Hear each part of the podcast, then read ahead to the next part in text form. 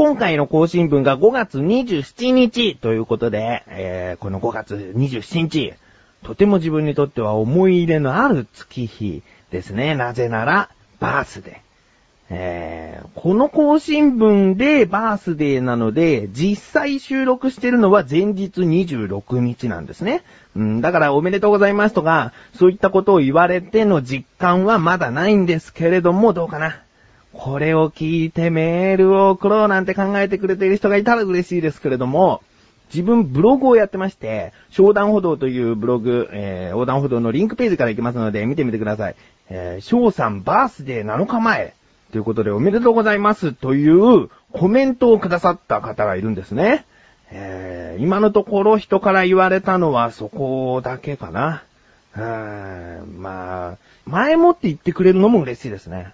なので、ね、1ヶ月前とかでも、あと1ヶ月で誕生日ですね、なんていうのも、実はほんのり嬉しかったりする。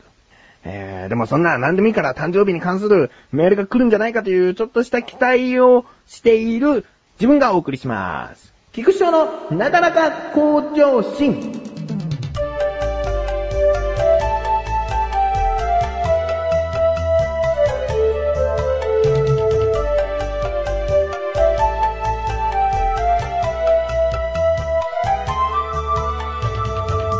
この前、いとこの結婚式に行ってきまして、まあ、結婚式って言うとね、清掃で行かなきゃいけないから、そのスーツを引っ張り出して、で、スーツっていうのはさ、自分が痩せてた頃に買ったスーツなもんで、お腹を最大限に引っ込めないと、上着はまあなんとなくボタンも止まるし大丈夫かなぐらいなんですけれども、ズボンがどうも縮んじゃったみたいで、ズボンが縮んじゃったみたいで、こうお腹を最大限に引っ込まして、フック引っ掛けてファスナー上げて、その、スーツだとフック以外にもボタンをこう止めたりする場所あるじゃないですか、ズボンでも。そこを、うん、ギリギリで止める。うん。で、止まっちゃうと、多少お腹を緩めても、うーん、ブチンとはならない。まあ、ブチンとなったらそのスーツもうとっくにないけども、ブチンとならずになんとかボタンと、そのフックとファスナーで踏ん張ってくれてるんで、えー、そんなスーツを取り出してですよ。えー、結婚式に行きました。うん。だけど、まあ、密かにね、密かに何が楽しみかって言ったら何が食べれるのかなっていう。えー、そうだな、結婚をお祝いしてあげたい気持ち、9割の食事、楽しみだな、1割な気持ちで行ったわけですよ。で、席に着くと、まあ大抵の結婚式っていうのはもうテーブルの上に本日のメニューみたいのがあるのかな。うん、だからそれをね、もう座ってすぐ見る。で、メニューっていうのはさ、その、名前だけで色々と想像させられる例えば、天ぷら盛り合わせ、鉄火丼って書いてあったらもうありきたりだし、頭の中でも想像つくし、口の中でも味が想像つくと。だけどこういった結婚式の場は、もう想像がつかない。ねえ味が想像つかない。そんな楽しみを、まあ、新郎新婦入場とともに、料理も入場ってことで、楽しみに拍手なんかしちゃってね。これは花嫁に向けた拍手なのかな？えー、それとも料理に向けた拍手なのかな？なんて思いながら、えー、出迎えるわけですね。えー、で、まあ、それぞれの料理の感想を言っていくと、まあ、長くなってしまうんで、えー、全体的に言うと、もう美味しかったです。うん、なんか、えー、これ格好つけただけじゃんっていうような料理があるけども、全然違う。全部美味しかった。で、あの、出席者っていうのが、そうだな、親戚とかそういった身内の方が多い結婚式だったので、あの、ちょっと食事もね、これよーく見たら、和風なものばかりなんだなってことに気づきました。え、一品目、イクラを散りばめたマグロのタルタルとジャガイモのタブレ、わさびの香るムースリーヌソースとともに、ね、そのマグロを使ってるあたりね、もうなんか、和な感じがしますね。えー、そして次、手長エビと山芋をあえた遠くのガンモ仕立て手長エビのポワレ添え、トマトクーリのナスの甘酸っぱいピュレとともにっていう料理なんだけども、その、いわゆる本当にガンモなんですね。ガンモなんですけども、中に山芋を練り込んでいることによって、滑らかなガンモなんですね。えー、そして次が、えー、フカヒレスープ茶碗蒸し仕立て。もうこれは茶碗蒸しだし、4品目、鈴木のミニエルだって魚料理で、そんなお年寄りに対しては抵抗感もなく食べれる料理かと思います。まあ最後は牛ヒレ肉ということでね、肉料理が一品ありましたと。非常に食べやすい料理でしたね。えー、そして、これを食べるにあたって、自分はとある準備をしたんです。何かというと、こういったコースって、どうにも量がちょっと少なめだと。うん。それはなんか毎回感じてるんですね。うーん、もう少し食べたいなっていうのがあって、行く前にジャムパンをね、こう大きめのジャムパンがあって、それをね、食べていったんです。もう別にいいんです。これで多少お腹が満たされていても、そのコースを食べて、さらにこれで満腹っていうレベルにしたかったんで、ジャムパンをもう一個食べて、あえて食べていったんです。そしたらですね、なんかどうやら出席者がですね、一人お休みしてしまったみたいで、で、そのコース一人前分が余ってしまいましたと。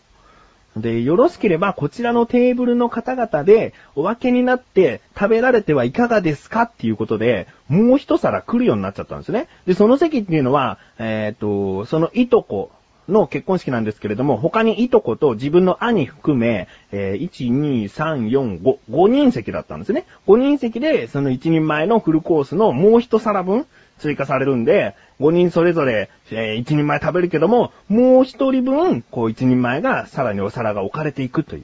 うん。で、最初そのお皿が置かれたのが自分と隣に座っているいとこのその席の間にお皿を置いたんですね。うん。まあ、これはみんなで食べてくれと。真ん中にはお花みたいなの飾ってあるから置けないから、そこの席に置いた。うん。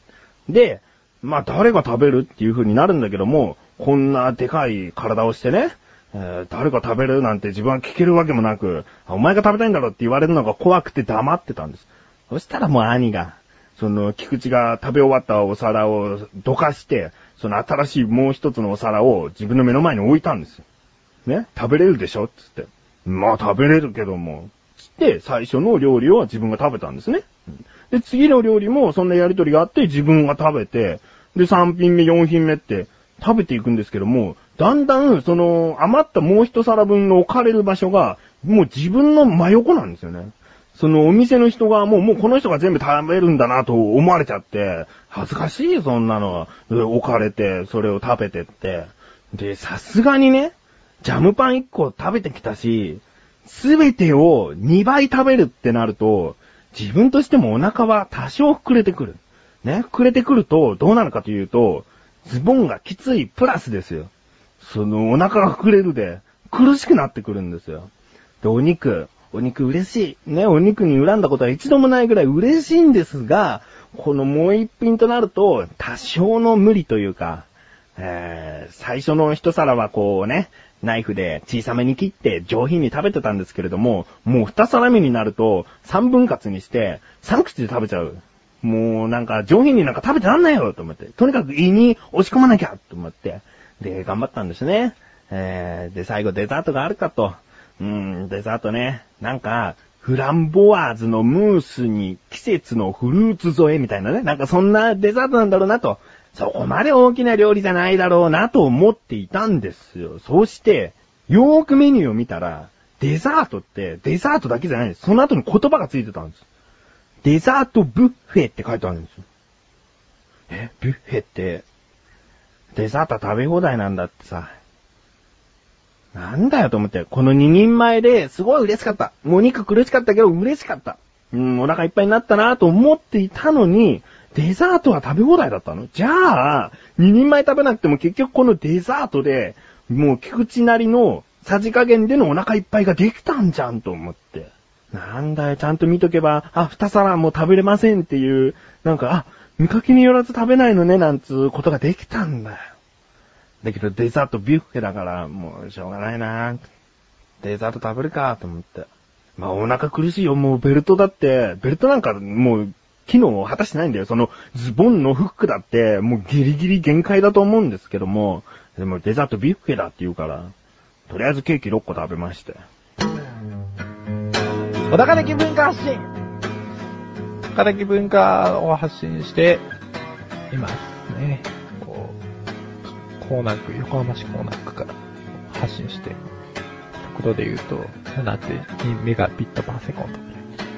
というわけで、そんな小高祐介がお送りする小高的文化発信小高カルチャーは2週に1度の水曜日更新です。さようだかそれではコーナーに参ります。自力80%。このコーナーでは日常にある様々な疑問や質問に対して自分で調べ自分で解決していくコーナーでもあり、リスナーの方からのご相談やお悩み解決していくというコーナーです。こんな食いしん坊がお届けするコーナーです。メールが届いております。ありがとうございます。ラジオネーム、フォンフォンショイ。フォンフォンショイ、ありがとうございます。えー、本文。ショートのハロー、元気ですか？元気です。元気ですか？そうですか？それは良かったです。もう元気ですっていうことを分かっているんですね、ショイは。えー、本文の続き。ところで、つい先日、この星の重要機密について知ってしまいました。私千年とちょっと生きていますが、これは本当に重大だと思います。なんでしょうかね。えー、あ、そうです。ポンポンショイというのは千年ちょっと生きているという方です。知らない方のために、自分も納得しているということをお伝えしておきます。えー、本文の続き。それは、そうだ、重大なことですからね。それは出版社によって単行本の紙質が違う。えー、ん、断者、小刊、集英、ETC と書いてありますね。今ちょっとあのー本本少尉があえて出版社名を隠しているのでそう読みました。出版社はたくさんありますが同じように保管しながらも焼け方が違うんです。紙の漂白度合いも違う気がいたします。あくまで気なのでよくよく調べてください。衝動のよろしくお願いいたします。ありがとうございます。これは重大ですね。自分も漫画はいくつか持ってますけれども、そんなこと全く気づかなかったですね。えー、なので、今回の疑問いきます。出版社によって単行本の紙質は違うの？ですね。調べてきました。ここからが答え。今回は、えー、本本少尉が隠していましたが、こちらの方に直接お電話をかけて調べてきました。えー、集英社さんにかけました。そして、ズバッと、その出版社によって紙の質は違うんですかと聞きましたところ、いきますよ。なんと違うらしいですね。えー、そもそも単行本を作るときに、この紙で印刷をお願いしますと、印刷会社に発注するらしいんです。印刷会社がいくらか紙を蓄えていて、で、単行本はこの紙でするもんだという基準があるわけではなく、出版社がこの紙でお願いしますって発注するので、出版社によって紙質は違うんだそうですね。えー、さらっといきましたけれども、これは本当に日常にある小さな疑問ですけれども気づきにくい疑問。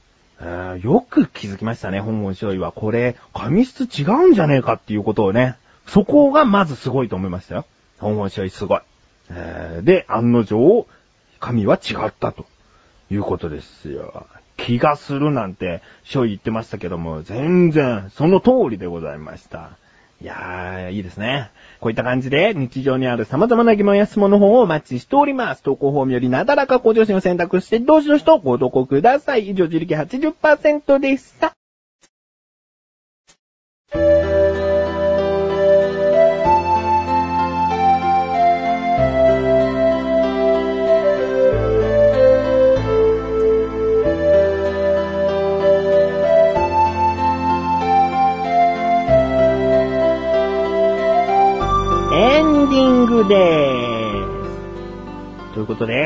が、自分の誕生日に更新された回でございました。ね、自分らしい、お腹いっぱい食べたよっていう、ブーブーっていうお話でしたね。えー、それと、ね、あ、いいや、ついでにお知らせです。いきます。あ、お知らせです。いきます。お知らせでーす。えー、この誕生日に更新された回と同時に更新された小田カルチャー第5回目が更新されました。聞いてみてください。そこで、えー、小高ましレビューという小高が何でもおすすめするという一押しな一品を紹介するという、えーコーナーがございます。今回は漫画のジャンルからとある作品を紹介しております。そして今回の単行本の紙質について調べたところの集英社さん。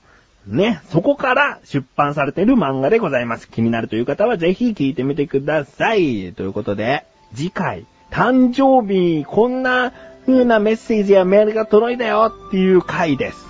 もう予告しよう。それが一通でもその一通で、えー番組を進行していきたいと思います。えー来るかな来ないかなえー次回、誕生日お祝いされたよ回です。ということで、なだらかご上司は毎週水曜日更新です。それではまた次回、お相手は菊池翔でした。メガネと周りで周りを27歳になりました。お疲れ様です。